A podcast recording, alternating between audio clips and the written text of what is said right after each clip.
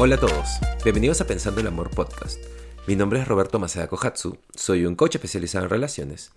Y si escuchaste el capítulo anterior, estábamos hablando de las etapas para construir un espacio de vida seguro, un contenedor seguro.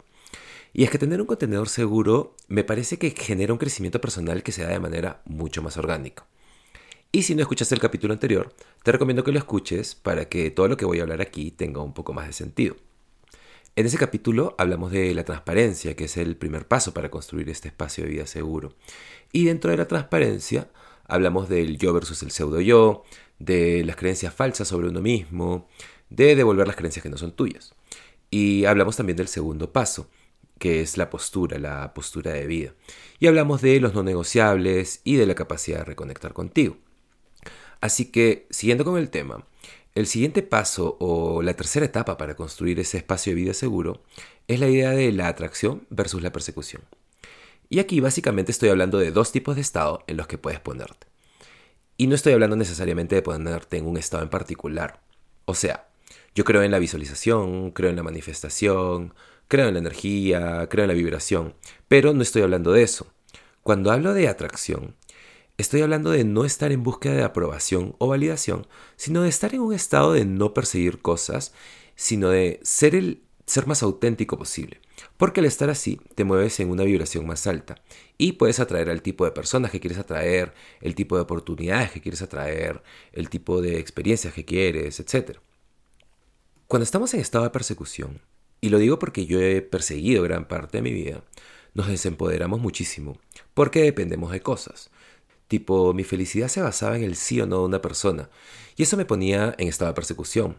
Y cuando persigues, estás desesperado, estás dispuesto a vender tu alma, estás dispuesto a cualquier cosa por ese objetivo. Y en ese sentido te vuelves súper débil y terminas funcionando desde tu pseudo yo, desde una falsa versión de ti. Y ahí no es donde está tu poder. En cambio, estar en un estado de atracción te lleva a actuar desde tu yo, desde tu autenticidad, desde tu vulnerabilidad. Te permite, digamos, ser tú mismo. Ahora, ¿cómo ponernos en estado de atracción? Aquí es súper importante los estados internos y externos, porque creo que ponerte en cierto estado en el que puedas moverte en una frecuencia alta y solo estés permitiendo y siendo receptivo a nuevas oportunidades, en lugar de estar en una frecuencia baja y solo rechazando cosas, es súper importante. Creo en esto porque he vivido la mitad de mi vida en un estado de persecución, de perseguir cosas, y he visto los resultados de eso, que básicamente terminó haciéndome sentir totalmente miserable. Y obvio que no lo veía en ese momento, pero ahora mirando para atrás lo puedo ver mucho más claramente. Y estar en un estado de atracción no significa que te sientas en tu sala y las cosas van a llegar solitas, sino que significa vivir en una frecuencia más alta. Y a veces, y aquí es donde se equivoca un montón de personas con el estado de atracción, a veces la vida te va a presentar situaciones, te va a presentar obstáculos que no eran lo que querías atraer, no es lo que visualizaste. Pero esos obstáculos son momentos súper importantes porque al, atravesarlos puedes alinearte contigo para que puedas ser quien quieres y lograr lo que quieres lograr. Entonces, como mencioné, era muy importante el estado interno y externo. Hablando del estado interno, eh, empezamos con los pensamientos. Los pensamientos crean un sentimiento. Y cada vez que tienes un pensamiento, se crea un químico. Y depende de qué tipo de pensamiento sea, se puede crear un sentimiento positivo o negativo. Y contribuye al tipo de estado en que estamos. Y es que tenemos un millón de pensamientos al día, y si estos pensamientos son negativos, produce un aspecto negativo generalizado. Y con eso solo existimos en lugar de vivir realmente, porque cuando estamos en un estado de persecución y nuestros pensamientos son todos negativos, eso es lo que haces, solo estás existiendo y la vida no se trata de eso, la vida se trata de vivir, no, de existir. Crear nuevos pensamientos es una práctica. Por ejemplo, yo antes vivía en un estado de preocupación y estrés constante. Las cosas no están bien, estaba en pánico, cómo voy a pagar mis cuentas. Todas esas cosas que te ponen en una frecuencia baja y te ponen en un estado o patrón de no ir a ningún lado. Así que hay que ser conscientes de nuestros pensamientos y evitar los pensamientos negativos sobre nosotros mismos sobre todo. Y para esto pueden servir mucho las afirmaciones. Y cada quien tiene su propia versión de eso. Para mí es mentalmente crear esta mejor versión de ti todos los días. Visualiza, piensa, pero más importante, siente. Y creo que ahí es donde está el poder de las visualizaciones. Cuando empiezas a sentir, visualiza, dilas, piénsalas, pero más importante, siente las afirmaciones. Ahí es cuando encuentras una frecuencia alta. Y cuando estoy hablando de frecuencia más alta, eh, me refiero al amor, a la gratitud, al optimismo, a la alegría, a la creatividad. Y las frecuencias bajas, por el contrario, son el pesimismo, la duda, el odio, los celos, todo eso, ¿no? Ya ves la diferencia. Entonces, ser consciente de eso constantemente para que cuando caigas en esa frecuencia, porque a todos nos pasa obviamente, puedas volver a una frecuencia más alta. Y eso va a aumentar tu potencial y a atraer mejores cosas. Para poder cambiar nuestros pensamientos, tenemos que cambiar nuestro sistema de creencias, al igual que cuando hablamos de la transparencia, porque tomamos más del 90% de nuestras decisiones basándonos en nuestro subconsciente, y ahí es donde están nuestras creencias. Tenemos falsas creencias de nosotros mismos que se forman por historias personales o por experiencias que tuvimos en el pasado. Entonces tenemos que volver a cablear y cambiar nuestro sistema de creencias. Porque lo que crees es todo. Si crees que no puedes hacer algo y en realidad tienes la capacidad de hacerlo, es probable que no lo hagas porque crees que no vas a poder hacerlo. Ahora, ¿cómo recableamos o cómo cambiamos nuestro sistema de creencias? Eso para mí es a través de nuevas experiencias, porque se necesita coraje para aventurarte a nuevas experiencias. A través de ellas es la mejor manera de convencerte. Y, como dije hace un rato, creo en la visualización, creo en la manifestación, creo en el poder de nuestra mente, pero creo que no hay nada más convincente que las experiencias, porque puedes pensar e imaginar todo lo que quieras, pero hasta que no te enfrentas a la experiencia, no se vuelve real. Y además, la experiencia puede verse muy distinta a lo que imaginaste. Entonces, para simplificar, pensamientos y experiencias. Creo que el trabajo personal no tiene que ser complicado. Y sí creo que si alguien nos da mil teorías psicológicas con las que trabajar, todo se vuelve complejo. Así que, básicamente, sé consciente de lo que piensas. Observa detenidamente cómo tus pensamientos afectan tu día a día. Y trata de cambiar esos pensamientos produce cosas más positivas, vive con una energía más alta y mira eso como una práctica. Y luego, aventúrate en nuevas experiencias. Con esas dos cosas vas a estar en un estado más de atracción y no en un estado de persecución. Ahora, hablando del estado externo, en algún momento has saludado a alguien, le das la mano y con eso puedes darte cuenta de muchas cosas de esa persona o qué tipo de persona es. O sea, por ejemplo, si alguien te da un saludo débil, sin convicción, sin contacto visual, inmediatamente imaginas lo que esa persona piensa sobre sí misma y te generas una imagen. Probablemente no sea alguien con la que quieras pasar mucho tiempo y sé que ahí estoy juzgando, pero he tenido saludos así y he podido predecir quiénes son y cómo son y normalmente es como un 90% preciso.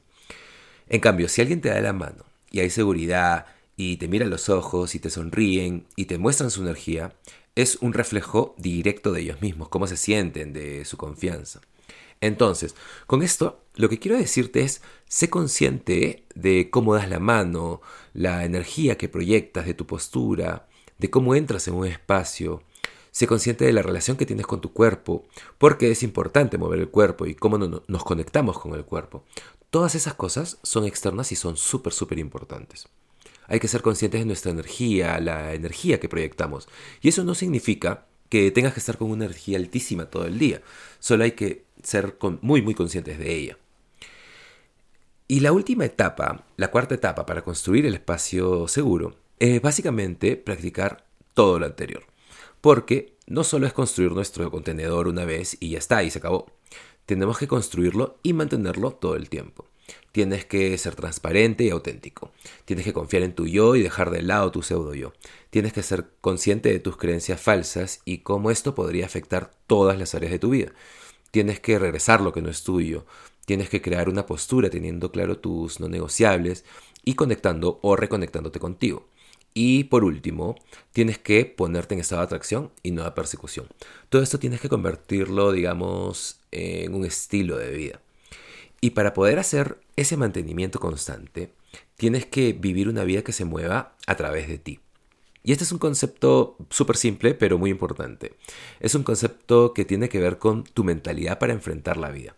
Y esta puede tener cuatro aspectos, que básicamente son a mí, por mí, para mí y a través de mí. Y para explicarlos un poco, el estado del a mí es el que te quita más tu poder ¿Por qué es en donde te sientes más como una víctima? Porque se trata de que las cosas te pasan a ti. Y claro que hay cosas que pasan en la vida que están más allá de nuestro control y nos ha tocado ser víctimas, eso es un hecho, nos han hecho bullying o nos han quitado algo, pero estoy hablando de la mentalidad. Si vives en esa mentalidad, te quitas tu poder personal, vives eh, en una prisión. El otro aspecto, el segundo, es el por mí. Y es básicamente cuando todo es ego, cuando las cosas tienen que ser a mi manera, porque no necesito a nadie. Esa es la más común al final de la adolescencia, en los 20, al menos para mí fue en los 20. Y luego llegas a un espacio en que consideras que mereces más cosas. Ese es el aspecto del para mí.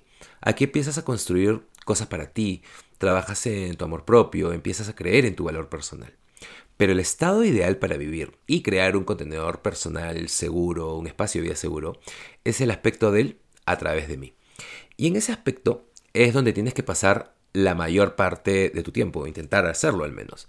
Y probablemente no estés en ese aspecto el 100% de tu día y tu tiempo, porque es imposible, pero es a donde tienes que intentar volver todo el tiempo.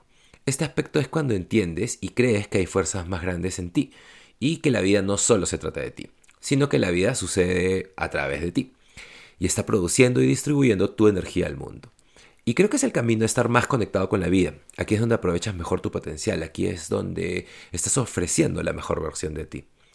Entonces, ese es el estado para construir un contenedor seguro, eh, empezar a vivir una vida a través de, mí, a través de ti. Pero hay que ser conscientes que a veces fluctuamos entre los diferentes aspectos. Pero cuando estás en ese estado es cuando encuentras conexión espiritual, cuando entiendes que hay cosas más allá de ti. Eh, es en donde los milagros ocurren, donde lo imposible ocurre, donde la magia sucede.